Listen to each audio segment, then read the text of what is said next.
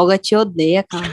Eu tava falando a Hannah que um dia que você me pegar de TPM e começar com esse negócio de bora, bora, já tá todo mundo aqui. Eu vou lhe dar uma resposta. Você não vai gostar, vai passar três dias Vai chorando. morrer. Tia Jorge vai fazer de novo, vai chegar pra mim e vai me pedir desculpa. Falar, ô, internet. desculpe por, por, por ter parido o Cauã. Que nem ela fez comigo no dia do, do negócio do meu aniversário. Não diga Bora isso. começar o programa? Vamos lá, galera, mulheres!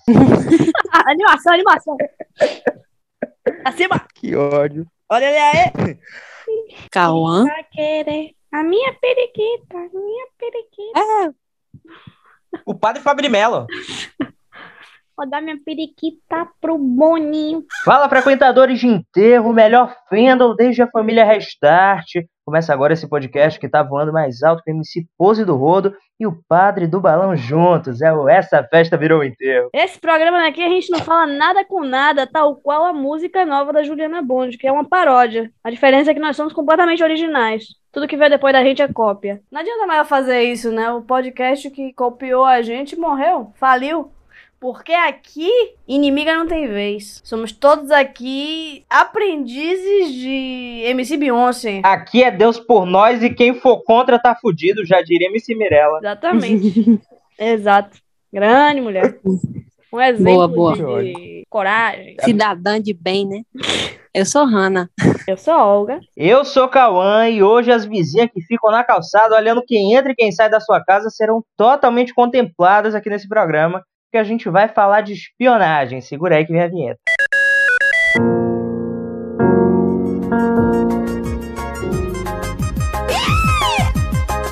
Vai, continue. Quem a é? internet tá Sou eu. lenhada de um modo hoje. Acontece, amiga. Não tem o que fazer, não. Aí é. Não é problema da gente, não. É coisa É deles. seu. Não, não é seu também. Pera aí, Rano. Tô tentando ajudar o menino. Cauã tá na Boa. beira de se jogar de um precipício já. Não já tá bom, não? A gente Ele tenta jogou, ajudar. ele tá caindo enquanto tá falando a gente. Tal qual pica-pau quando cai de qualquer lugar. Fica três horas Eu tô, eu caindo. vou fazer uma música. Vai entrar no meu álbum Doce 23, ano que vem vai chamar Penhasco. 23. O Cauã ainda é Ano novo, que vem, não. Esse ano, eu faço esse ano. Que horror, gente. Tristeza. minha Cauã o quê, Cauã? Todo mundo aqui já fez 23. Você não entendeu isso ainda? Pô, Você é uma é criança. porque o mal aconteceu com você, que você vai desejar ele pra mim também, que sou seu amigo. Você pode ter falado o que foi de mim que eu não entendi. É a sua chance de você explicar de novo. Gente do céu, eu vou conectar no outro Wi-Fi, que aqui temos dois, os dois são horríveis. Eu vou conectar. Guarda aí. Tá bom, tamo aguardando. Vai lá. Não entendi nada, velho. Ele falando pra Nem eu. Voltei, gente. Voltei. Quem amou? tá melhor. Quem amou? Ninguém amou. Odiei. Droga. tá dando pra me ouvir agora? Tá, tá bem melhor. Tá. Tá Agora ótimo. tá. Poxa, que Tá pena. parecendo até minha esquizofrenia. Eu fiquei até confuso, amigo. Vozes claras dentro da sua cabeça, né? Vozes Exato. claríssimas. Quando eu tomo Rivotril, fica assim. Vou falar agora, abrir esse programa aqui falando sobre uma moça cujo qual o nome é um pouco estranho, né? Chama Mata Hari. Você Não é o nome dela de fato, o nome dela era Margarita. Margareta, não sei como se pronuncia Margarita. na Holanda. pizza. Margarita, tal qual a pizza. Eventualmente a gente vai chegar no Mata Hari, mas eu vou chamar ela de Margarita no início, tá? Eu chamaria de Matarrana, que aí é um desejo maior da população. Tá todo mundo pedindo. É, É, Cauã. verdade. é. Você vai ver o que é que vai acontecer. Deus vai lhe cobrar. Sábado lhe aguarde. Sabe que Hannah mora do Ô, alto, Hannah. né? Hanna, não me ameace fisicamente, porque eu vou cobrar. Vai lhe jogar do barranco lá de cima. Você vai ver se não. Vai ficar Pra quem você e os cachorros de sabe, rua. Pra quem não sabe, a gente tem essa E reunião ninguém marcada. precisa saber. Vai todo mundo saber, todo mundo convidado pra casa de Hannah. Eu vou estar passando o endereço. Quem ficar até o final do episódio vai saber o local desse grande encontro aí que vai acontecer nosso. A gente vai Tem nadar na piscina de borda infinita de hein, Hannah. galera? Se levar uma Exato. caixa de cerveja, a entrada tá liberada. Vantagem. Eu tô indo pronto pra fazer um nado borboleta até a borda da piscina infinita de Hannah. Eu vou. Caçunga cavada. Eu tô indo com a minha brutueja. Eu tô levando aí. Minha prepare. brutu- nojo. Ai, que horror. Eu tenho problema com o verão, gente. Desculpa. Ih, mas Fedido. mata Harry, vai. fica onde Ah, mata sunguinha de elástico do Seninha. Do- Vai ter. E a papete do Guga, vai ter. Meu modo verão é esse. Todo pintado de, de, de, de protetor solar, tá ligado? Ai, A pena vamos- vamos cabeluda, fugir, meu galera. Deus. E Ai, a pochete verde. É assim que eu vou. E a pochete verde é icônica. Famigerada, infame. Pochete verde de Cauã. Pra quem não sabe, eu fiz o aniversário, nos meus 21 anos, foi de filmes de terror. A ideia Fez era sentido. todo mundo ir fantasia de filme de terror. E Cauã alugou uma roupa de esqueleto que não tinha uma caveira, era literalmente um esqueleto, um macacão. Ele foi Ó, que tava pagando já o com esqueleto o tênis russo. Que ele usou a vida inteira dele, que não tem a parte de trás, ele é essencialmente uma pantufa e, e uma pochete verde cana por ódio. cima. Porque ele pensou, bom, eu preciso levar meu celular em um lugar, né? Tinha bolso do macacão. Ele, ao invés de pensar em qualquer opção, ele me apareceu com a pochete verde cana. E ele não tem como dizer que não, porque tem várias fotos disso. Várias. Infelizmente, tá inclusive no Instagram que nos foi roubado. Se vocês quiserem ir lá, fazer uma oração por mim, Eu- foi um, uma, Inovou o estilo um de terror, galera. Foi. assustei a todos. A Lei Maria da Moda foi implantada naquele dia. Exato. sim, sim. Hannah foi de freira cheirada e ninguém criticou. Olha, alugou a roupa de irmã Dulce, o anjo mal da Bahia, ela fez. Só a cara de branco. E foi. Ninguém comentou, ninguém falou nada. Já na minha situação, é um menino esforçado. Ela ainda foi com duas roupas, né? Ela não se humilhou a festa toda. Ela vestiu só pra tirar foto, porque eu pedi. Imagine E eu se eu fiquei a coloco festa aquela toda assim. roupa. Você ia achar o quê?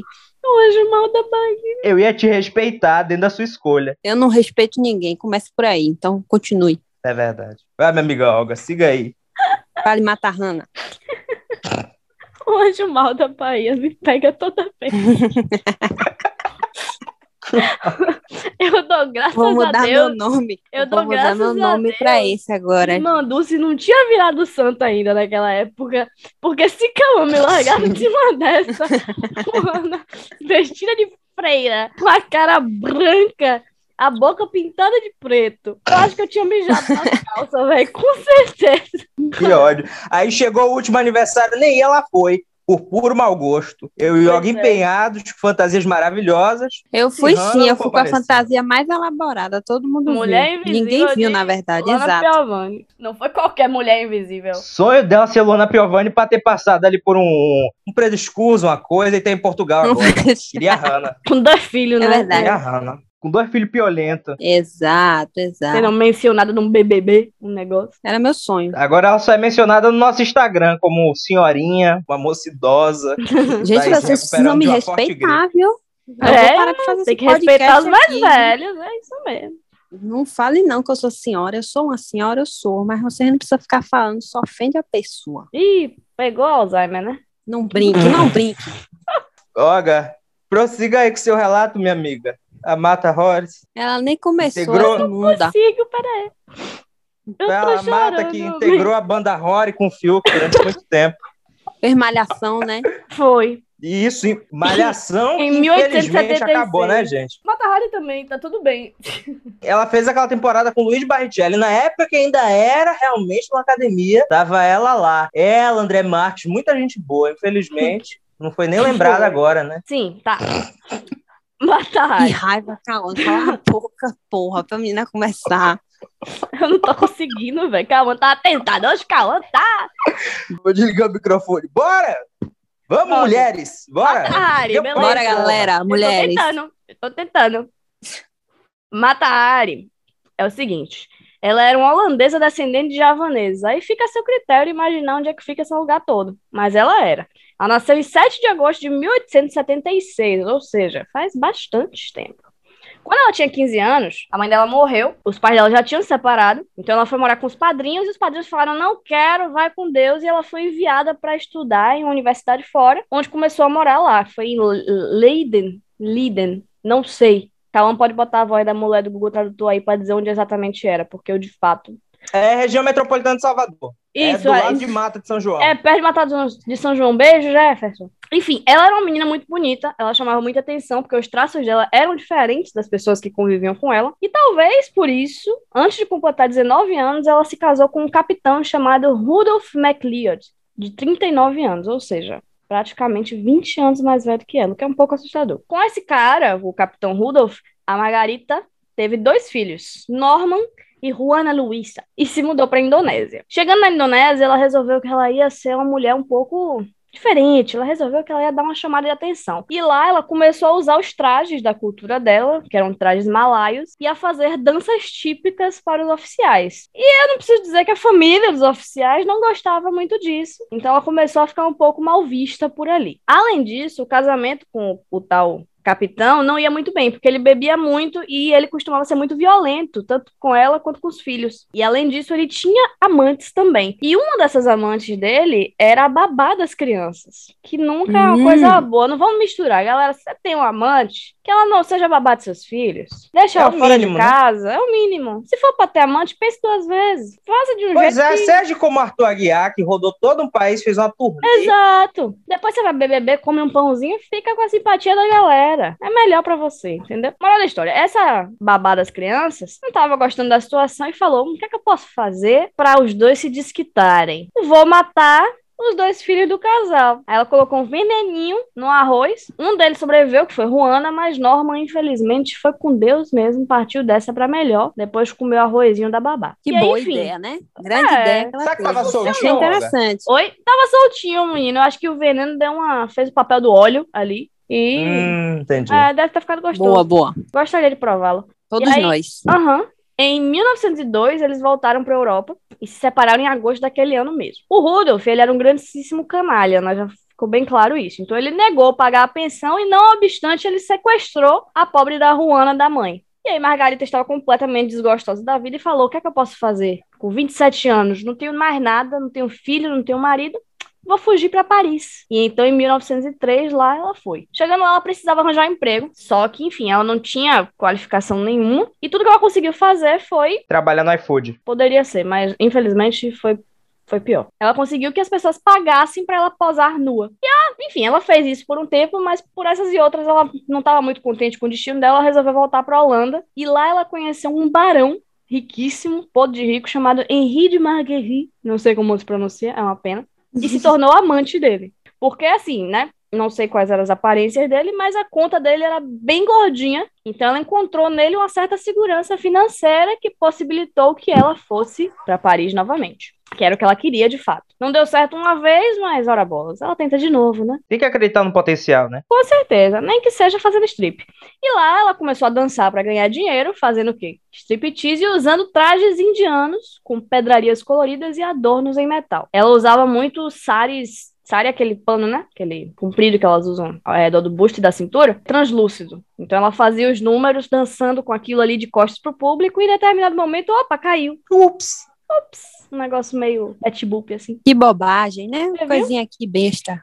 Um elemento surpresa, galera. E vale ressaltar que ela era uma mulher tida como o que diriam as mais línguas, uma beleza exótica. Né? E foi é aí que Margarita adotou o nome de Mata Hari, que era o nome que ela apresentava para os oficiais lá na Indonésia. Quando ela dançava para eles, ela dizia que ela era Mata Hari e isso é uma característica muito importante de, de Mata Hari, que ela costumava inventar informações assim sobre a vida dela para as pessoas. Tipo assim, ela chegava no mercadinho para comprar um pão, ela falava: "Ai, meu nome é Angelina, eu vim da do Japão e eu sou esposa do dono da Parmalat", sabe? Tipo assim, ela inventava histórias completamente aleatórias, por nada mesmo, a troco de nada. Ela só gostava. E isso vai gerar grandes conflitos lá pra frente, hein? Reparem aqui comigo. Vontade agora de fazer uma montagem, menina. Bota ela, Andrew com Nana do lado e botar em cima. Ela adoraria conhecer ele. Nossa, sim.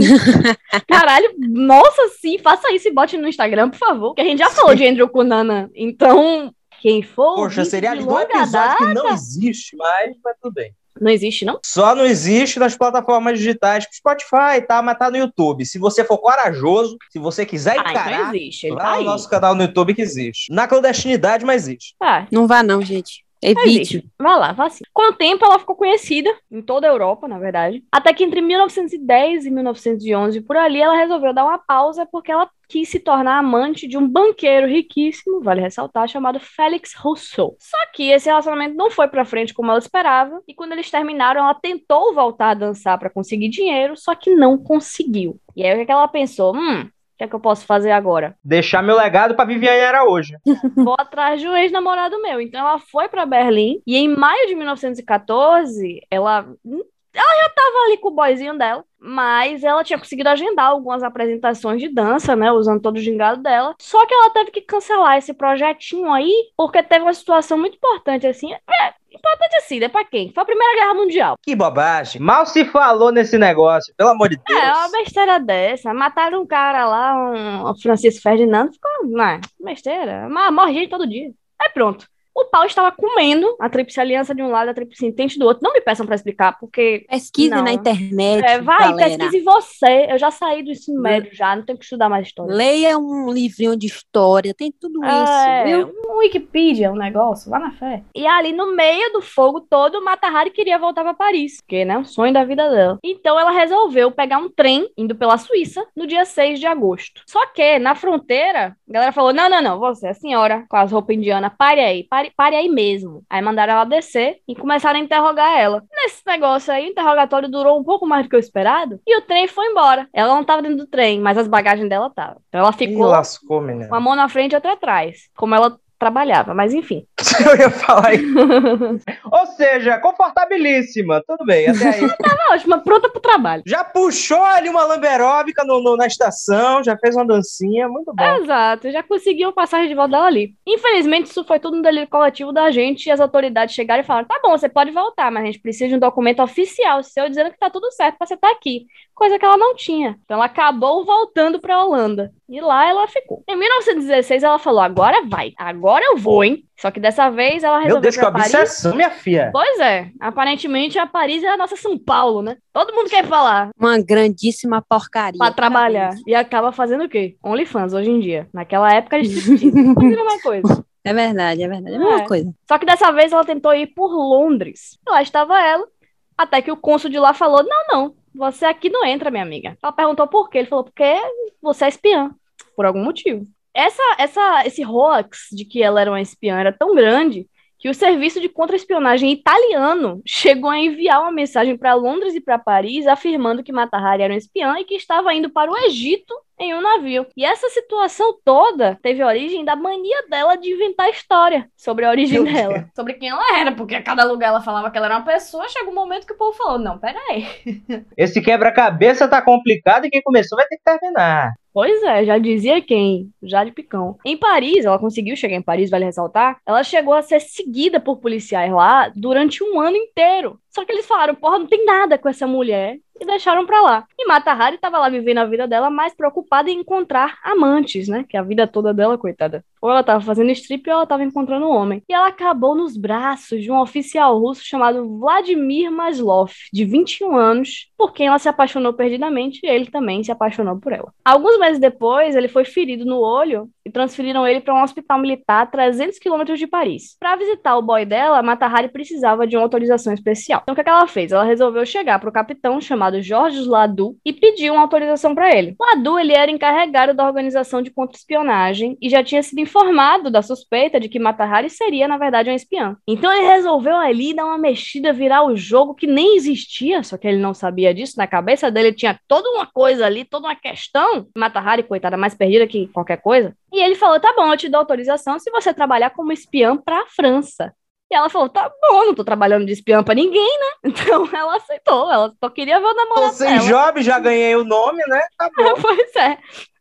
Só que na cabeça dele ele tava ali tudo. Agora as peças se encaixaram, mexendo tal. Qual mexendo no, no, no, no quadro, na, na mesa de, de indicação do paredão do quarto do líder? Tava, ele tava ali todo Sim. concentrado. Não tinha nada, coitado. Maluco. E lá foi Mata Hari pra Espanha, enviada por Jorge Ladu, sem fazer ideia do que ela tinha que fazer. Não, tinha missão nenhuma designada pra ela. Ela só "Ah, você agora é espiã, vai pra Espanha. Ela foi. E lá ela se hospedou em Madrid e começou a se aproximar de um capitão militar da embaixada alemã. Esse capitão começou a passar informações pra Mata Hari que pareciam importantes, que ela estava guardando tudo com ela. Só que na verdade eram informações falsas. E ela tentou jogar ali com ele, com todo o conhecimento a nível zero que ela tinha de espionagem, e começou a dar informações da França que não existiam também, que eram completamente banais. Tipo assim, ou elas não existiam de fato, ou estavam em qualquer jornal, assim, francês. Alguns meses depois, acho que foi em dezembro daquele ano, o capitão Ladu interceptou mensagens enviadas para esse tal capitão que bateu papo com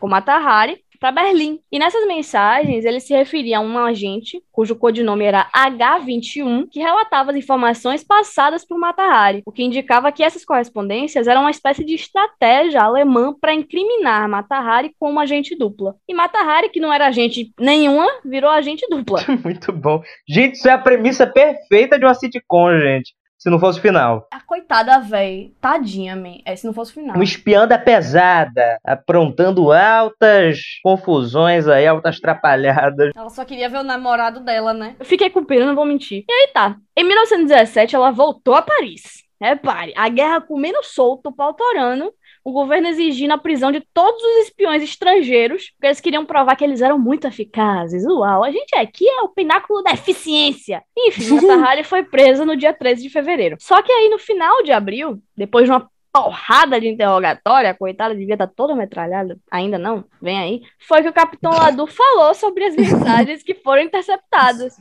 E aí fudeu, porque Mata Hari foi considerada culpada, né? Lógico. Ele podia ter feito isso antes, ia poupar a menina de uma porrada de sessão de tortura, né? Mas enfim. E aí ela, em desespero, resolveu cuspir ali uma coisa que eu não tinha falado até então. Que em 1916 ela teria recebido a visita do cônsul da Alemanha em Amsterdã, cujo nome é Karl Carl Cromer, e ele teria oferecido a ela 20 mil francos por informações que ela conseguisse dos franceses. E aí que vem o, o, o clique. Ela teria que assinar os relatórios como H21, entrando assim para a lista de colaboradores do serviço secreto alemão. Então casou Caralho, com a história. Twist pois é, deu, casou galera. com a história de Capitão Ladu e apesar dela afirmar que não tinha feito espionagem nenhuma, que ela só aceitou para pegar o dinheiro mesmo, o júri não aceitou a história dela, não caiu no, no conto do vigário dela e condenou ela à pena de morte. Então, no dia 15 de outubro de 1917, Matahari foi executada por 12 soldados da artilharia francesa. E reza a lenda, para finalizar, que ela não quis ser vendada para execução. E ela disse que tinha muito orgulho de seu passado e que não foi uma espiã, mas sim Matahari. Se não for espiã, você falou por que aquela porra, sua imbecil? Eu queria deixar isso aqui bem claro, tá? Eu fiquei com muita raiva. Porque Ah, ela, ela foi. é- Ela ter falado aquilo foi o que falou. Ah, então quer dizer que a senhora tava espionando mesmo, né? Foi contratada pra isso, né? Só descarada. Se lascou. Morreu. foi apenas uma jovem burra, sonhadora. É Tapada. que dá. Coitada. Não sejam assim, galera. Vivam a realidade, é melhor. Não, melhor. Assistam BBB, se alienem. se bem que na atual Melhor, conjuntura não vivam. Exato. É, pois Tem uma outra frase que atribuem a ela, rameira sim, mas traidora jamais, alguma coisa assim, porque ela tinha esse passado, né, de cortesã, eu acho muito chique essa palavra. Eles não dizem puta prostituta, eles dizem cortesã, eu acho inclusive que a gente devia voltar a utilizar o termo. Chique, né? Outra coisa Também muito acho. boa da vida dela é que logo no começo da carreira, né, acho que no final da adolescência pro começo da vida adulta, ela estudou lá numa instituição para ser professora. Só que em dado momento ela pegou um dos diretores da instituição Puta e foi merda. expulsa. Eu tenho uma amiga que quase passou pela mesma situação na Universidade de Salvador com o professor Brisalho. Mas enfim, são situações que ficam para próxima. É. Ô, galera, vamos pra próxima, viu? Eu espero que vocês morram. Ela foi icônica de um modo até depois de morta, né? Que o corpo dela não foi enterrado, ele foi dissecado, usado em aulas de anatomia uma faculdade, e a cabeça foi embalsamada e ficou no Museu de Criminosos da França até 58. Descansou aí? Não. Depois disso, um suposto admirador roubou a cabeça da mulher. Você vê. Que loucura. Ela gera um conteúdo, ela serve até depois de vários anos de morta. Sendo que não foi espiã alguma, tá vendo aí? Às vezes mentir dá certo, galera. Morreu a troco disso? Morreu a troco disso. Mas viajou. Viveu muito. intensamente, Viveu né? É- intensamente enquanto Importante Que a é galera isso. espera. É isso mesmo. E agora sou eu. Eres tu, minha amiga. Ah, ah, O legal. espanhol limitado, né? ah. É Exato. o, o, o Mr. Bean na França. Ele faz. Isso. Seu francês é muito bom, ele, Exato. graças. que raiva. Errando todinha. Vai, amiga. É você? Ou é? Tá, vamos. É, sou eu. Eres tu! Não! Sim. Aí sim, agora foi. Vai. Tá, vai, eu vou falar sobre Julius e Ethel Rosenberg. Grande. Então, essa linda história de amor começa. Não, mentira. A história se passa Não nos anos amor? 30. Não tem. Infelizmente Oh. vai ficar faltando. Tem um climinha de romance. O único problema é que os Estados Unidos não chiparam muito, mas tem um Ah, romance aí. tem É um negócio ali meio Paulo André e Jade, né? Entendi. Pior. Mas. Pior? Envolve tiro, a É. gente também. Ah, estamos sabendo. O Não, não, final, eu espero que seja o mesmo que o do casal Eslovênia e Lucas. Eu tô na torcida, vai lá, minha Tomara. Todos nós esperamos isso, mas vamos lá. Mas eu acho que vai acabar sendo um Eliezer e Vini. Ô, Olga. Vai, Aí você broxou tudo. O jovem promissor Julius Rosenberg, filho de judeus poloneses, cresceu durante a depressão econômica dos Estados ah, Unidos. não, é econômica não. E nisso ele viu no marxismo comunista né, Não bom demais. a ponte para um novo mundo. Normal, todos nós vemos. É, a gente também, né? Vamos lá, então. E aos 16 anos, ele virou membro da Juventude Comunista, onde ele conheceu Ethel. Dois anos depois, eles se casaram, em 1939, Oh. após ele se formar em engenharia elétrica. Hum. No ano seguinte, ele passou a trabalhar no Exército como técnico de radar. Durante essa época que ele trabalhou no Exército, ele conheceu o agente Alexander Feklisov, da é? NKVD, um agente. Um agente que era do Ministério do Interior da União Soviética. Esse agente contou, num livro que ele escreveu depois, que Julius foi originalmente recrutado pela KGB. Todo mundo sabe o que é KGB, né, gente? A rede de eu. espião do. Não, achar, Estados bote aí na sua lista de coisa pra jogar no Google KGB. depois desse episódio. Que a gente não vai explicar nada aqui, não. rede de espião do- da União Soviética, enfim. Quando ele foi recrutado, ele foi apresentado a um alto oficial do Partido Comunista e assim ele acabou ingressando na rede de espiões. A partir daí, Julius começou a fornecer diversos documentos confidenciais da companhia, que ele trabalhava no exército, no caso. Inclusive, ele forneceu até um fusível de proximidade que foi utilizado para bater o avião de Francis Gary Powers, em 1960. Esse Francis aí, vocês pesquisam, mas ele, ele era da CIA, eu acho. Alguma coisa do tipo. Era, era da CIA, ele era piloto dos Estados Unidos e foi abatido sobrevoando a União Soviética. Aí que veio a crise do YouTube, de que Evan saiu da banda, brigou com Bono, uma loucura. Então, sobre a gerência de Feklisov, que era o ex-agente, né? Júlio recrutou mais alguns indivíduos para trabalhar com ele na KGB, que foi Joe Barr, Alfred Saran, William Pearl e Morton Sobel. Esses aí ajudavam ele a passar os, os documentos confidenciais para a agência de espionagem. Todos eles trabalhavam em algum campo da do exército, aeronáutica, essas coisas. De acordo com o ex-agente, né, foi através de Julius que ele descobriu que o irmão de Ethel, David Gringlas, estava trabalhando no projeto ultrasecreto de Manhattan, projeto de Manhattan, que, para quem não sabe, o projeto Manhattan era o projeto para desenvolver bombas atômicas que os Estados Unidos tinham. Meu Deus, velho. O projeto era elaborado no Laboratório Nacional de Los Alamos, no Novo México. E depois que ele, que Alexander Fleck ah, esse povo soviético, não sei falar o nome. ah, Ele descobriu. Disse É, Bolsonaro. Calma, minha amiga, já teve a dissolução da União Soviética já.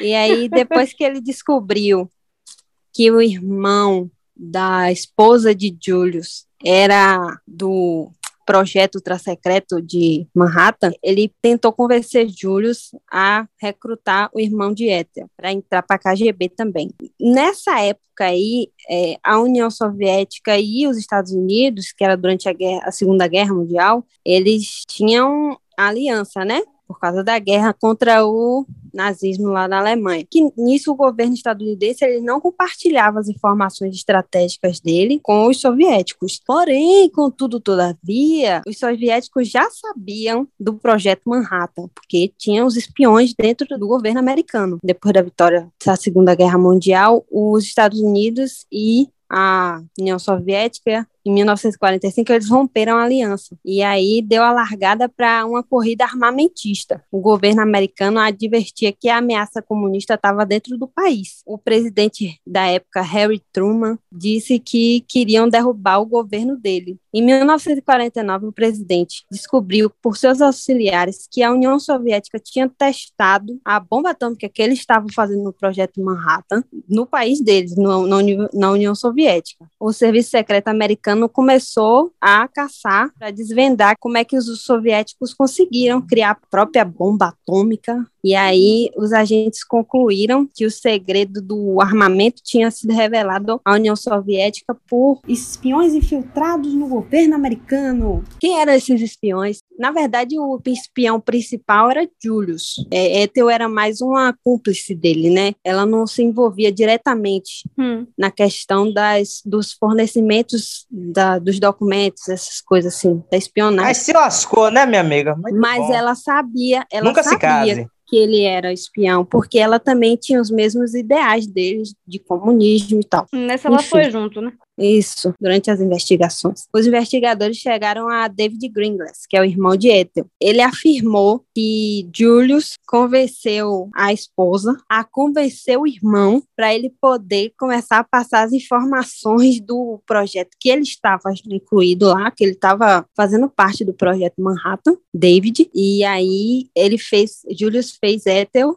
convencer o irmão a passar as informações sobre o projeto para poder passar para União Soviética. Meu.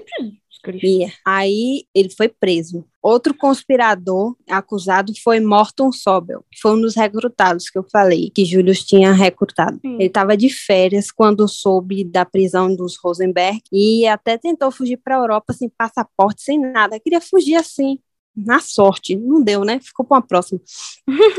Só que aí é, foi preso pelos membros da polícia mexicana e levado à fronteira do México com os Estados Unidos, onde ele foi preso pelo governo americano. Né? Em 6 de março de 1951, Julius, Ethel e Sobel sentaram no banco dos réus da Corte Federal de Nova York. Foram acusados de conspiração para fazer espionagem. O júri era formado por 11 homens e uma mulher, e nenhum deles era judeu porque eles eram judeus, no caso. Ah. Ethel e Julius. É, e falaram de antissemitismo na época, de estarem sendo preconceituosos com eles e tal. E isso vindo de uma Segunda Guerra Mundial recente, né? Então o assunto estava bem alto. É. Exatamente. Um amigo de Sobel o incriminou, disse que estava presente no momento em que ele entregou um filme secreto a Julius. Outro que foi testemunha disse ter sido enviado por Julius a um encontro com Green Glass e passado informações dele para outro agente russo. Já o irmão de Ethel afirmou que Julius o induziu a ingressar no Partido Comunista e a roubar os segredos atômicos. Ele também disse que Ethel havia datilografado um documento com segredos que ele conseguiu em Los, Los Alamos, que era o laboratório que eles estavam fazendo a bomba atômica do projeto Manhattan na época. Julius e Ethel foram as próprias testemunhas de defesa e negaram tudo. Quando o juiz perguntou se haviam pertencido a alguma organização comunista, eles ficaram quietinhos, silêncio Sigiloso. Sigiloso, era um direito que eles tinham garantido pela quinta emenda, né, da Constituição Americana. Muito bom, e morreram do mesmo jeito, né? Pelo menos eles ficaram calados. É. Exato, ficaram calados para proteger os antigos colegas, mas desagradou Ah, o júri, não achou Eu legal. o levava pessoal não todo mundo. Queria João. Quero X9. nem saber. Enfim, isso desagradou o júri, né? Todos sabiam da, da militância dos dois. Sobel preferiu também não se declarar, então o júri decidiu que os três eram culpados. Então o casal pegou a pena capital, né? Que é pena de morte, e Sobel pegou 30 anos de prisão. Até que pegou pouco, né? Eu achei esquisito até hoje que ele não morreu. Ele jogou a culpa toda pra Julius, né? E eu acho que dos três, a menos envolvida assim era a esposa, né? Mas por conta da, da ligação direta, né? Um casal, aí foi a única junto. coisa que ela fez, que é dito, né, que ela convenceu o irmão a entrar para a rede de espionagem, né, para ajudar o- a União Soviética na época. Mas, Mas até que resto- ponto convenceu, né, Hannah? É fácil, Exato. tipo, né? Nessas horas, minha filha, vai, fui manipulado. Meu filho, você tava no meio também, palhaço. Assume teu B.O. É. Eu lembro, Mina, na época que deu no reporte, não, mentira, eu li que o Papa da época, inclusive, tentou interceder por eles, para eles não serem executados, mas ficou para próxima, né? Não foi dessa vez que o governo americano ele teve piedade. Não mate, não. Você é o quê? Você é o padre. Foda-se. O Papa, padre o quê? O pa- Foda-se. E também, né? o capitalismo, né? Quem se importa? Ai, ai. Pelo amor de Deus. né? É comunista, meu amigo. Você acha mesmo que eles vão querer Ah, Pois é. Vai lá que eu tô Hum, fazendo uma vamos lá. boquinha aqui, galera. Faça, minha amiga. Enquanto vê o BBB, né, Hannah? Não, nem liguei a TV pra não ficar distraída hoje. Oi! Muito bom. Coisa Um bonita. negócio profissional. Aí você olha pro celular dela, tá aberto lá Brasil Escola, que é a fonte de Hannah é o Brasil Escola. Tá. Não, fale direito. Aventuras na história. Eu trouxe aqui a Josephine Baker, pode entrar. Não, mentira. Ela foi uma cantora norte-americana, naturalizada francesa, e foi muito conhecida pelo trabalho no teatro de revista, que era aquele teatro que tinha aqueles números de dança e canto, as vedetes, enfim, um estilo ficou muito popular no começo do século passado. A Josephine foi tida como a primeira grande estrela negra das artes cênicas, mas não é desse talento que a gente veio falar aqui dela, é de um outro. Em setembro de 1939, depois da França declarar guerra à Alemanha, ela foi recrutada pela inteligência militar para dar uma de 007, sim. Como ela era muito adorada pela carreira consolidada que ela já tinha, a Josephine conseguiu coletar um bocado de informação sobre a localização das tropas alemãs com os oficiais que ela conhecia nas festas. Ela sempre participava de reuniões em embaixadas e ministérios. Enquanto o povo estava lá se distraindo com ela, vestida com aquela saia de banana que ela usava, ela estava coletando as informações dela, estava bisoiando tudo. Quando os alemães invadiram a França, Josephine Baker foi para o sul do país e abrigou gente do movimento França Livre, dando para eles visto para fuga também. Como parte da resistência francesa, ela tinha responsabilidade de carregar informações sobre campos de aviação, portos e concentrações de tropas alemãs no oeste da França para transmitir tudo para a Inglaterra. Vejam só que engenhoso, as notas enviadas por ela eram escritas com tinta invisível e ficavam entre as partituras de música da Baker. Caralho. O batom a laser e a mochila jato não rolaram, mas o aparato aí da tinta invisível Jerry forneceu. Depois da guerra, ela foi premiada e deixou aí esse legado eterno de espiã que enfrentou o governo nazista, uma coisa chique. E vale pontuar também que a Josephine era uma ativista dos direitos civis e muito reconhecida pela luta contra a segregação racial. Ela era dos Estados Unidos, mas esculhambava muito o lugar, né? Inclusive, como eu falei, ela se naturalizou na França. E ela dizia que ela conheceu reis, rainhas, presidentes, mas que no país dela, ela chegava a ser barrada nos lugares por ser uma pessoa negra, enfim ela deixou de, de, fazer shows em vários lugares porque tinha segregação também. E depois que Luther King morreu, a viúva dele, inclusive, chamou a Baker para assumir o lugar dele como líder do movimento pelos direitos civis, mas ela recusou, disse que os filhos eram muito jovens para perder a mãe. Aliás, ela teve vários filhos adotados, assim, eles eram de várias nacionalidades e ela chamava eles de tribo arco-íris, era um povo animado, a coisa boa. Todos nós temos um pouco de Josephine Baker dentro de nós. Eu, pelo menos, tinha o diário com tinta invisível, já era uma... meio caminho andado. O diário com cadeadinho. A tintinha invisível com a dessa. luzinha azul. Inútil aquilo, né, Olga? Escrevia muito sobre nada ali, me achando a própria Josephine Baker. Exato, com a sainha de banana, cantando e dançando. É a Olga Maria Vieira. a gente Exatamente. conhece. Ah, não é você. Você A é gente quer chata. acabar com esse momento de alimentação. Isso. Só porque eu tava fazendo uma boquinha aqui, vocês me odeiam. Passa a boquinha em duas partes. Já terminei, mentir. Ah, poxa. Sim, vamos lá. Já que eu sou, tô sendo obrigada aqui, né? Com a arma na minha cabeça. Isso, isso. Vou falar agora sobre Dusko Popov, Popozudo. Membro fundador da Gaiola das Popozudas, era ele e Valesca. Isso. Exato. Montou um, um grupo com três integrantes chamado Bonecas Gostosas. Tá, vamos lá. Calma, É um idiota, velho. Parece um filhote de passarinho. Você e ele, eu não sei quem é pior. Um parece tá limpando vidro. Você também não ri lindamente, não, sua palhaça. Eu nem rio, eu não sei rir. Você não é feliz, né, Ana? Entendemos, tudo bem. Exato. a mulher vamos que lá. nunca sorri. Ana Farias, nunca fui beijada. Susan Boyle. Vai lá, meu amigo. Tá, vai. É, ó, dá um tempo aí, minha amiguinha. Com a barriga doendo, velho. Tanto A Susan Boyle me pegou. Certeza, minha amiga? Foi quando isso? 2000 Foi em 2013 que você tava agitado, eu lembro. Foi um ano complicado pra Olga.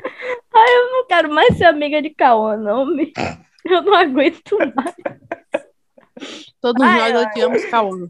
Ai, pelo amor de Deus, vai, Ana. Meu Deus, parece manhã falando. Deus é mais. Vai, Ana. Dusko Popov. Dusko Popó. Dusko Popozudo, vamos lá. DJ aumenta o som. É, Dusko Popov.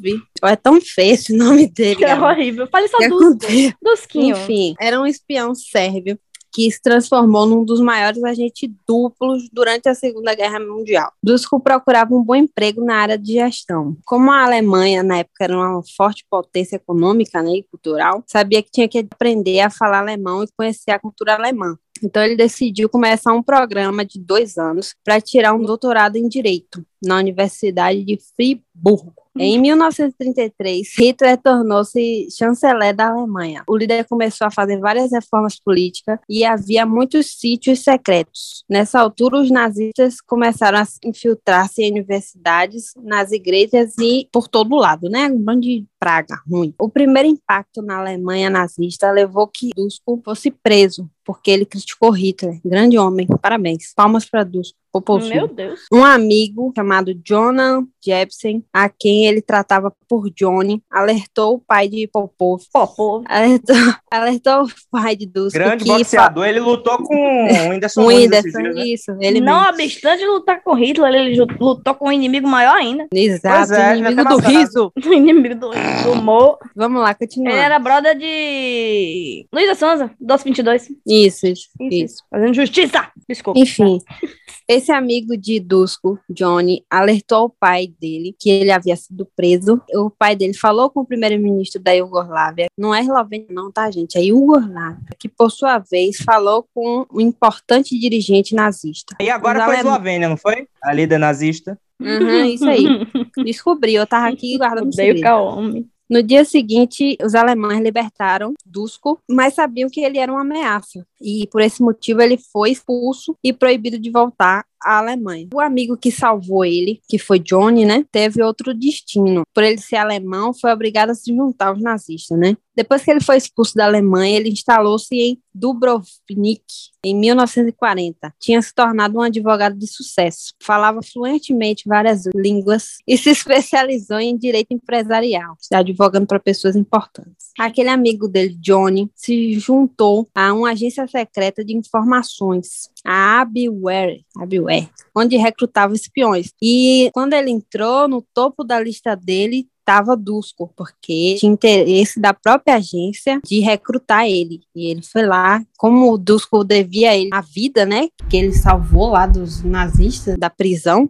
Então, Dusko, apesar de desprezar os nazistas, ele estava em dívida com o Johnny e aí acabou sendo recrutado como espião dessa agência que o amigo dele trabalhava, em 1940. Pouco tempo depois do recrutamento, Dusko se apresentou em Londres como agente duplo, preparado para lutar ao lado dos aliados. Neste papel Ó de agente plot. duplo, tá vendo? No papel de agente duplo, com acordo dos serviços secretos britânicos, Popozudo conseguiu convencer os alemães, os alemães é foda, Os- conseguiu convencer os alemães da existência de minas fictícias De mentirinha. em toda a Lúdico, Grã-Bretanha. Exato, uma fantasia. E então ajudou a criar o famoso Plano Midas. Aí vocês botam aí na internet que vocês vão achar o que que é isso. Te vira. E esse plano que levou a Alemanha, através de um esquema de trocas de dinheiro inventado, a financiar operações do. Ô, gente, como é que fala M5? M5, né? É uma, uma agência de espião, enfim. Assistam série aí que vocês vão saber que porra é essa. Foi um agente tão famoso que ele inspirou o filme do James Bond, do 007. Brinque com o popozão. Ai. O popozu do barril, vocês ficam aí zoando É, cara você tá dele. achando o quê? Em 1941, Ian Fleming, da Divisão de Informações Navais Britânicas, e o agente duplo Dusko se cruzaram nas salas do cassino do Palácio Hotel. Dez anos depois, Fleming escrevia o seu primeiro romance de espionagem, chamado Cassino Royal, e criava 007. Segura essa bomba, galera! Ou seja, nosso popozudo é o famoso 007. Quem amou? Nesse ano, Dusko partiu para os Estados Unidos numa missão da agência de espionagem que ele trabalhava, que eu não vou falar o nome porque é muito difícil. É, os Achei que dizer objetivos que passaram porque tava sendo perseguida. Fiquei preocupada. isso também. Melhor, melhor me abster. É, os objetivos passavam por estabelecer no país uma rede de espionagem e investigar as aquisições de urânio que poderiam estar relacionadas com a bomba atômica. Olha ele aí se cruzando com o nosso querido Júlio. É, além disso, ele se envolveu amorosamente com a antiga namorada, pra quê, né? Ela tá com a ex, um negócio que acontece. Que era uma atriz francesa, estrela de Hollywood, Simone Simon. Hum. Meu Deus. Eu esperei Simone Simara, eu te juro. Que eu esperei você jogar. O que levou o romance deles a serem divulgados nos, nas mídias americanas, né? Tabloides, etc. Berlim ficou em choque e com a surpresa de que Dusko os estaria enganando, trabalhando para os americanos. Olha só, o cara não estava fazendo nada disso, mas queria fazer, né? Mas foi comprando. Em 1942, os britânicos lhe comunicaram que o seu disfarce teria sido descoberto e que caso voltasse a Lisboa, os alemães podiam prendê-lo, torturá-lo e executá-lo. E contrariando todas as recomendações da OMS, ele seguiu para Lisboa. Que coisa, né?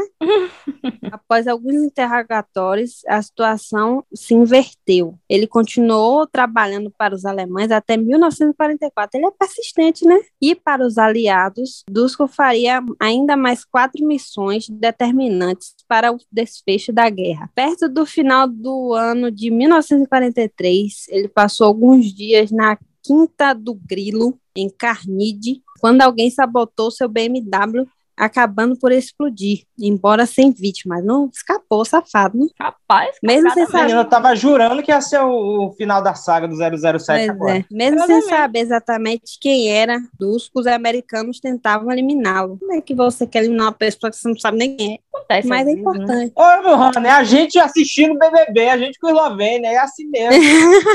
A gente nem Exato, conhece, é mas quer eliminar. Terminada a guerra, Dusko volta a ser um homem de negócios. Voltou a casar em 1962 com Jill Johnson, com quem teve três filhos. O Popó aí, Popov, ele Popó. viveu até quando? Ele viveu até os anos 80? 81. Hanna, como assim esse homem não foi executado, Hanna? Não. Todo mundo aqui foi executado. Quer dizer que ele passa livre, mas ele tá de boa. Ele morreu, é diferente. Ele só morreu, Ele normalmente. morreu de causa natural nos anos 80. menino. Cara, na Eu barriga, você está homem achando, morreu. você está achando que James Bond Aqui, é pouca merda, Calma? Ele circulou diversas vezes entre os cartéis generais dos serviços secretos alemães em Lisboa e Madrid, mesmo quando corria o risco de ser abatido. E nem por isso ele morreu, não. Tô bobo, ainda teve família, espião tendo família e o, a criança não é, sendo tá sequestrada, não sendo levada pro topo de uma torre, sendo ameaçada e morta. Que história Nem é existe essa? isso, Ele né? foi um dos melhores agentes secretos que existiu. Respeite o homem. Poxa, Calão, cabelo de Jade, que coisa feia, né?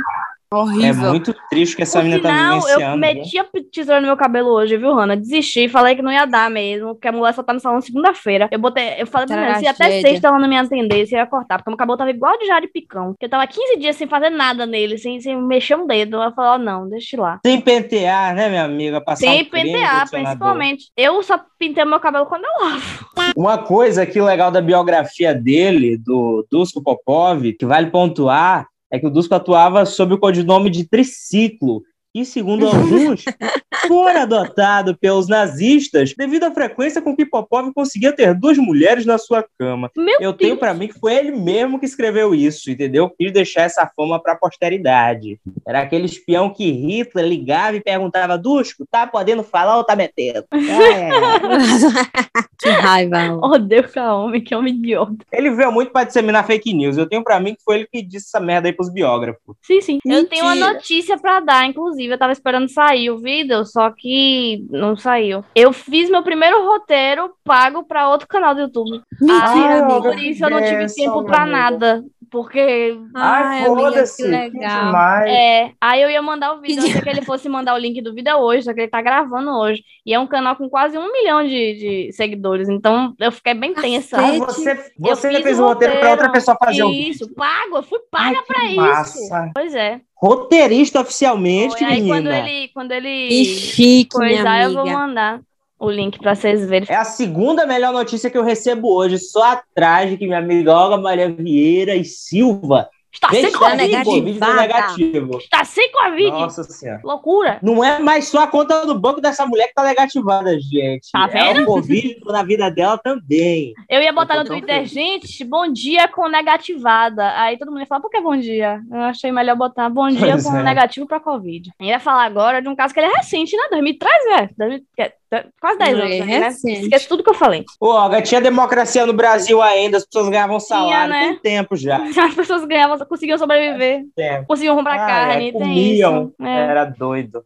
Bom, enfim, foi em julho de 2013 que um cara chamado Edward Snowden, que virou uma personalidade, o cara é falado o tempo inteiro no mundo da, da, da tecnologia, chegou assim e falou: olha, seguinte, eu sou ex-técnico da Agência de Segurança Nacional dos Estados Unidos e eu tenho as informações para dar para vocês. Aí o que, é que ele fez? Ele vazou as informações de que a NSA, a Agência de Segurança Nacional dos Estados Unidos, estaria espionando, mais especificamente rastreando e tendo acesso a telefonemas e e-mails de diversos lugares do mundo. Só em janeiro daquele ano, a agência tinha rastreado cerca de 2,3 bilhões de dados dos Estados Unidos. Aí você pensa, sim, o Brasil entra onde nessa história? O Brasil era o segundo da lista, mais rastreados. Estava na frente da China, da Rússia, do Irã e do Paquistão. Para estar tá na frente da Rússia, em termos de investigação estadunidense, é porque a coisa estava feia. A coisa estava muito feia. Nossa senhora.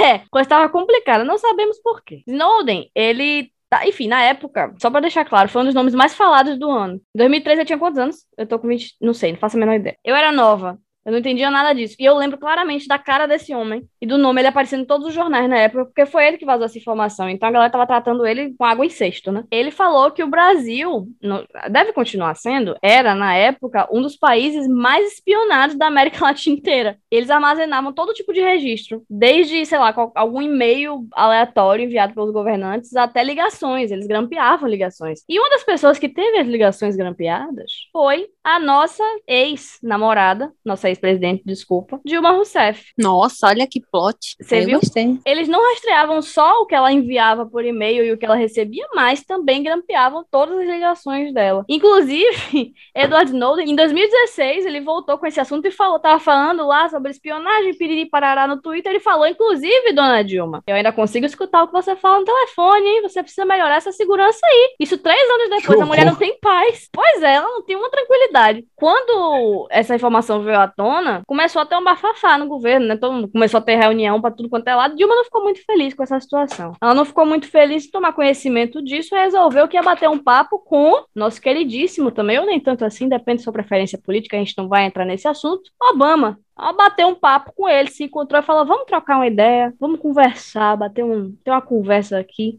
tete a tete, presidente para presidente. E ela, depois que saiu, né, da, da, da coisa, ela fez uma coletiva em São Petersburgo, na Rússia, e ela falou que Obama tinha aberto o jogo e assumiu responsabilidade direta e pessoal pela investigação das denúncias de espionagem. Ou seja, ele falando isso, ele deixa claro que não, eu sabia sim o que estava rolando. Eu tava ali, coladinho com meu headset ali, mexendo no computador, tal qual um hacker dos anos 2000, mexendo assim, com várias letrinhas verdes aparecendo na tela, escutando tudo que a senhora fala. E ela falou: Não, tudo bem, mas você se arrepende? E ele falou: Não, me arrependo, não vai acontecer de novo. E ela acreditou, ela disse que confia que não aconteceu de novo. Pra 2016, vi Edward Snowden me falar que tava ouvindo ainda a conversa da mulher. Você entende? Eu acho complicado, eu não gosto muito. É difícil, é uma Confiar situação... em estadunidense é uma coisa que não, não se rola. deve fazer. Não faça isso nunca. Não tem como não ler as coisas sobre, sobre Snowden. Depois que rolou isso aí, não só o Brasil, mas todos os outros países ficaram emputecidos com essa situação, né? Lógico. Ninguém quer saber que tá sendo escutado por aí. Pelos Estados Unidos, né?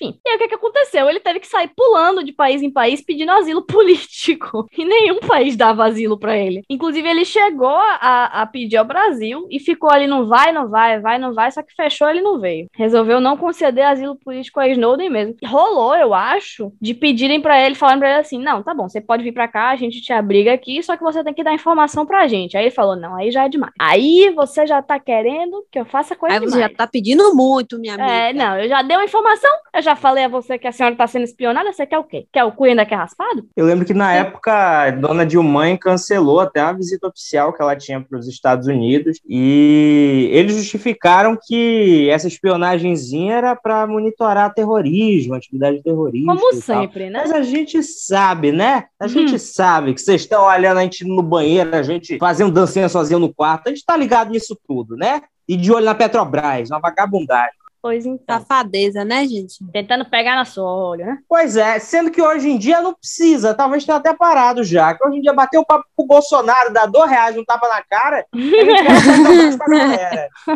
Não Às sei pra vezes não precisa nem dos dois reais, só o tapa na cara já tá. Pois é, não sei pra Biden. Mas pra Trump, menino precisava de nada. Um cuspe na cara, ele já falava, ai, ai, tô refrescado, toma aqui. tô, tô Que novo. bobagem. Leva aqui com você. Que boba. Quer uma Amazônia dessa também? Que a gente tá aqui, não tá usando pra nada? Leva também. Vale ressaltar que de início, não sei se, enfim, todo mundo vai lembrar na época, que eu não sei qual é a idade das pessoas que estão escutando a gente, mas a imagem de Dilma não era a melhor coisa do mundo entre os próprios governantes. Então, quando aconteceu, falaram, ah, Dilma tá sendo espionada. Falaram, ah, foda-se. É, Tem nada a ver com essa frase. É Caguei, que eu né? tenho a ver com isso. É, só que aí descobriram que o que é que acontece? Eles espionam Dilma e eles conseguem espionar a pessoa que falou com Dilma. E eles conseguem espionar a pessoa que falou com a pessoa que falou com Dilma. Então isso aí faz toda uma rede de pessoas sendo espionadas. Fofoca. Aí foi que o ba- o barraco desabou, a galera começou, a, ah, foi dedo no cu, gritaria, criança de colo correndo. Não deu certo. A pessoa, o pessoal começou a ficar preocupado. E foi aí que o Obama teve que botar panos quentes e falar: não, galera, fui eu, me desculpa, não vai acontecer de novo. Que até agora eu não, não digeri essa fala dele. E pior pra mim foi Dilma dizer que não, eu confio. É por isso que não é mais presidente. Idiota. Pois é, confiou em tanta gente, né, minha amiga? Confiou em Lula e confiou em Temer pra os dois estarem agora de abracinho. Ah, vai tomar no cu. Não tô, eu tô incrédula, eu não, não quero falar sobre isso. Dilma, a mulher mais grampeada do Brasil, né, rapaz? Parece documento de Coitada, escritório, véi. porque não só É. nessa ocasião. Depois veio a Lava Coitada. Jato, né? Na Esse época. ela nunca mais falava no Ah, telefone. Pois é, coitada, deve estar traumatizada, trancada dentro de casa. Morro de pena. Na época, quando, né, Dilma perdoou Obama, depois dessa palhaçada, ela falou. Porque ela tomou- perdoou, não entendi. Ela perdoou assim, Porra, porque ela ele assumiu a culpa. Aí ela falou: Não, tudo bem, eu confio em você. Pior que vai fazer o quê? É a maior potência econômica do mundo. Você vai fazer o quê? Comprar briga com os Estados Unidos? O Brasil vai comprar briga com os Estados Unidos? E a gente faz o quê? A gente fica quieto, né, minha amiga? Tá bom, você quer vir aqui presencialmente, ouvir minhas conversas? Você quer a senha do meu Orkut, do meu Facebook? Eu dou. Você quer Alguém sentar aqui na fazer. sala para escutar o que a gente tá dizendo? Pois é, traga seu tradutor. Venha, venha. Aí tem uma matéria na época, é a matéria em que Dilma diz confiar sobre o fim da espionagem que Obama falou. Tem aqui. Ainda segundo a presidência da República, a parceria estrate- es- estratégica entre Brasil e Estados Unidos se tornará cada vez mais sólida, com relação baseada no respeito mútuo e no desenvolvimento de ambas as nações. A paz instaurada, galera. Quando Obama assumiu a responsabilidade e tal, falou meia culpa dele, Dilma falou: tá bom, galera, bora tomar aqui umas providências pra, né, não acontecer de novo. E aí, Baixou a Avast, né, o antivírus. Baixou o Avast. Pois é. Botou senha 1, 2, 3, 4 em todos os computadores do Planalto. O Paulo Bernardo, o ministro de comunicações na época, ele falou que as pessoas, os auxiliares dele, ainda usavam, no caso, serviços vulneráveis. Só que como é que ele falou isso? Ele falou: tem gente que manda e-mail pelo Gmail com cópia pro Obama. Então, assim, não funciona. Porra, aí é foda, né? Fica, é, é, Aí tá fica né? complicado. fica complicado. Mas pelo menos em, com cópia oculta, Olga, pelo amor de Deus, né? Pelo menos fica oculto. Vai tentar lá o e-mail oculto aí, o povo da, da NSA. Ah, fudeu.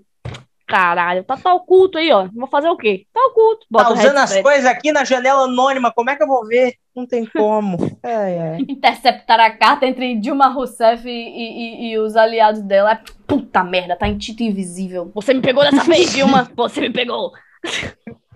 Eu não tenho a lanterninha aqui agora, lascou tudo. É, basicamente é isso. A gente continua sendo espionado, provavelmente agora mais do que nunca, já que temos uma porta no poder público. Falando em Brasil, né, minha amiga trouxe um caso brasileiro. Tem a história da execução do Fernando Buschmann em novembro de 1915, recente, né, na época que a gente só tinha um clique jogos para se entreter. Ele nasceu em Paris, mas foi criado no Rio de Janeiro, então é brasileiro sim. Ele é naturalizado, o pai morava aqui, é brasileiro. E é grande. Vamos fingir. Ah, que mesmo. E ele foi condenado à morte, fuzilado na Torre de Londres, porque ele era espião da Alemanha na Primeira Guerra também. Enfim, se meteu onde não devia. 25 anos fuzilado, né? Ele era péssimo no ofício dele, acho que ficou o quê? Dois meses espiando. Que tristeza. Só fez realmente para dar carteirada, eu sou espião. E Hum. morreu. Fernando, ele era engenheiro e comerciante, aí numa viagem de negócios para a Alemanha ele conheceu a filha de um milionário, casou e teve filho. Teve filho, a gente já vê que ele começou errando. Depois ele viajou de novo para lá e aceitou dar aquela espionada para a Alemanha, mas durou pouco. Dois meses depois de chegar na Inglaterra, ele foi preso, interrogado, tentou dar ali aquele baratinho na galera, negou tudo, mas não deu jeito. A galera continuou convencida que ele era mesmo espião. O último desejo dele, antes de ser fuzilado, foi passar a noite tocando violino. Ó que bonito. E aí Que realmente lindo. morreu. Espião incompetente ainda, né? Faltou essa representatividade. Acho que ainda falta essa representatividade brasileira no campo da espionagem. O mais próximo que a gente teve de eficiente no ramo foi quem? A Sara do BBB, mas que o Twitter também veio a fuzilar. Então tá pau a pau. Eventualmente foi fuzilada mesmo. Com razão, infelizmente. Vou ter que apoiar. Não, mas eu acho que o que ela passou, ninguém merece. Realmente é desumano que essa mulher tá vivendo. Ela tá trabalhando, focalizando agora. Que tristeza. Gente, não já chega. Perdoa a mamacita. A mulher tá fazendo show, tá bem. Vão continuar castigando a Sara Andrade? Eu acho que já não precisa mais. Fica complicado. Outro né? caso aqui, envolvendo esse Brasil de meu Deus, rolou em 2020, quando a Carta Capital publicou uma reportagem afirmando que um agente secreto da Agência Brasileira de Inteligência, pasme, ela existe, a Agência Brasileira de Inteligência, a BIM, nossa CIA de baixa renda, eu acho que a palavra inteligência ela não encaixa ali muito bem, mas enfim. Fica complicado. A Carta Capital contou pra gente que tinha um agente de lá da ABIN, um oficial de inteligência, trabalhando disfarçado de vigilante na Universidade de Brasília. Na hora já me vem aquele episódio de As Visões da Raven que tinha um caça-talentos com o bigode colado, limpando o chão, sacando as coisas, infiltrado. Sim. Pra mim é isso. Isso tudo bem na época que o presidente Jair Bolsonaro estava perseguindo a universidade, cortando orçamento, alegando que ali se promovia balbúrdia. O ministro da Educação, que estava no governo em 2019, inclusive disse que a instituição produzia maconha e tentou levar o TCU a reprovar suas contas de 2017. Rolou também de um agente da BIM ser recrutado pelo Palácio do Planalto para lidar com os movimentos sociais. A criminalização clássica aí, né, que a elite tenta fazer com os movimentos sociais desde que eles surgiram. Até aí, né, pouca surpresa. Mas é triste a gente ver que o dinheiro do imposto que a gente paga é empregado dessa maneira, né? Ou melhor, o dinheiro do imposto que vocês pagam, porque eu realmente sou nego. Enfim, uma sabotagem grande também, a produção de conhecimento. Falando em palhaçada do governo, todo mundo indignado aí, ou ao menos deveria estar, né, com aquela situação do congolês assassinado no Rio. A ministra da Mulher, Família e Direitos Humanos, Damares Alves, me vem agora público fazendo o quê? TikTok, dizendo que o governo de Bolsonaro tá princesando as meninas. Meu Jesus. Isso em forma de crítica a uma oficina que foi feita pelo governo anterior, questionando os padrões de gênero. Aliás, eu botei o nome da Damares aqui no Google. A primeira matéria que apareceu foi Damares diz que gravidez de adolescentes está atrelada ao TikTok. Eu achei sábio. sim. Pra mim é isso mesmo. É bem um isso. Meu. Deus, o que é que tem, Tem nada a ver com-? Tem nada a ver com a falta de educação sexual e Não, contraceptiva nas escolas, não. É a coreografia minimalista do TikTok. Tá Exatamente. Dancinha que engravidando você não sai de quadro. meninas, né? não mexe muito o pé, é aquilo ali que tá influenciando realmente a galera tá parecendo grávida.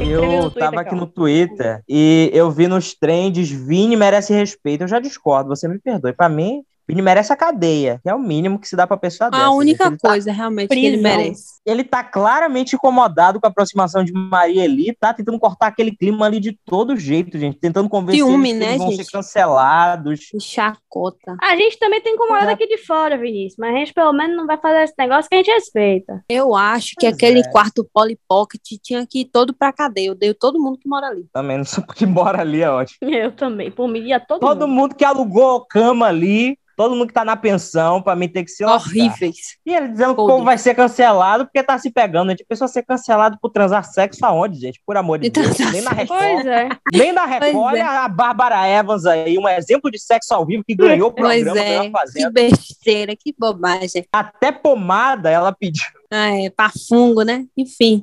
isso, fungo que ela tava tratando. E deu nada, gente. Ganhou o programa. Não, gente, mas eu aí? fiquei. Olha, essa Jessie merecia sair. Olha, na moral, que na burra, viu? É. Ah, Não, ela não tem o mínimo de senso. Que Vocês viram que ela, é ela passou em primeiro lugar no concurso público? Poxa, parabéns. Tomara E que ela vai saia poder assumir? cursar. Porque Eu acho era- que ela tá- só tinha até sexta. Tá vendo? É, Era pra é. ter eliminado antes. Sexta não, segunda, perdão. Pô, pior que pra chutar a terra dessa semana, acho que tá cedo, velho. Mas tô recebendo pra ser Eslováquia. Toda semana que não tiver um coisa mais fixa, eu vou dizer que é Sim. Eslováquia, velho. É o nosso Coringa, é isso mesmo. Odeio ela, gente. Odeio ela de todo. Nossa senhora. A doninha do Esquadrão Suicida.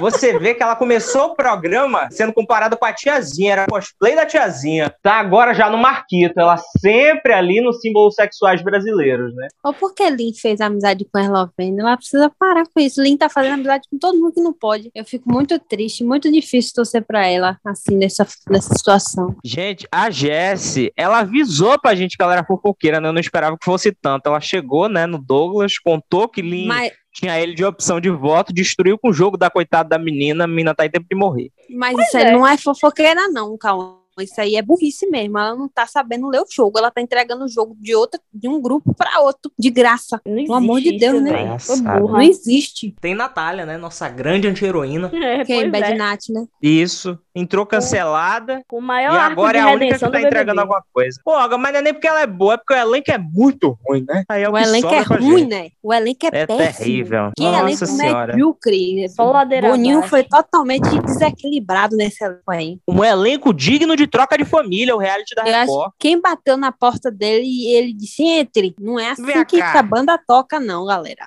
Quem foi que falou esses dias que tinha rejeitado ir pro BBB? Em cima da outra. um Eu, Olga, me desse. chamaram, mas eu tava com as coisas pra fazer, tá com roupa, umas coisas aqui com arana, eu não, melhor não. Um negócio desses, pô. Minha amiga Jade, ela, ela rejeitou durante dois anos, né? É, porque Convite. tava namorando, né? O namorado não queria que entrasse. Ela, ah, não vou então. Aquele menino feio, horrível, horroroso. Não sei o que é que Pois esse é. povo vê nesse menino feio da porra. Pra mim, ele tem 13 anos até hoje. Pra mim, ele é feio. Véi, eu descobri um negócio esses dias. Eu acompanhava um canal no YouTube, acho que em 2012, 2013, por aí, 2011. Sim. chamava A Gente Faz Séries. Era um canal, tipo, que produzia séries na época que não lembro se tinha Netflix, mas pelo menos pra mim, na minha vida, não existia ainda, né? E aí eles produziam séries pro YouTube e não dava, tipo, um milhão de visualizações. Os vídeos muito vistos davam 200 mil, assim. E eu era muito fã deles, eu conversava com os diretores do canal e tal, entrevistava alguns atores pro meu blog. Tinha uma série que chamava Um Cara Normal, que se passava numa rádio e o protagonista trabalhava nessa rádio e tal, e não durou muito. E aí esses dias me bateu um estalo do nada, eu, meu Deus do céu, Luciana é de Florianópolis,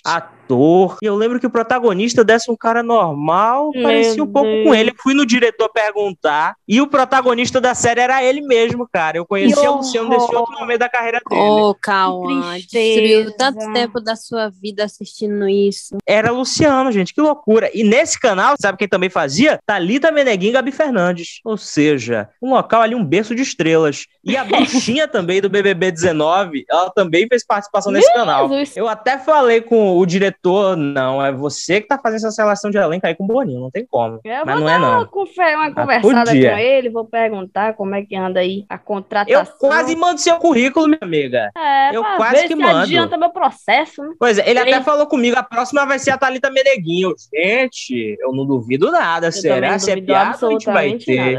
Depois que ela virou cantora, daí ia virar BBB, menino. Eu tinha que puxar a indicação póstuma, né? Não tem tempo pra isso, não, Olga. Não é pra puxar? Não precisa não. Vai encerrar mesmo. A indicação póstuma que eu tenho pra vocês hoje, já que ninguém mais, já que ninguém mais vai dar indicação, eles falaram aqui que era popular, eu tenho uma indicação pra dar pra vocês.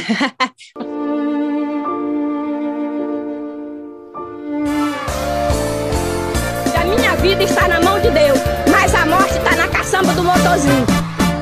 Só porque você tem, né? É, Quando você não tem, você. não, é uma indicação que me veio aqui agora, menina, me veio. Chama Euforia, é muito legal. Porra, ódio. Corte isso. Corte, Cauã. Corte isso. adolescente tem de usando droga, tem pré-adolescente usando droga, tem Mark Sloan pelado, viu, Hanna? Tem Mark Sloan pelado com Eu não quero ver essa baixaria, não, que eu sou uma menina Mark de Jesus. Sloan, Hanna, você passou 14 temporadas de Grey's Anatomy querendo ver esse homem nu. Tome vergonha de sua Mas cara. a gente viu no, no Não, mas você não tá entendendo o que eu quis dizer. totalmente, É um negócio de louco. completamente, E balançou uma a minha amiga, não, nada.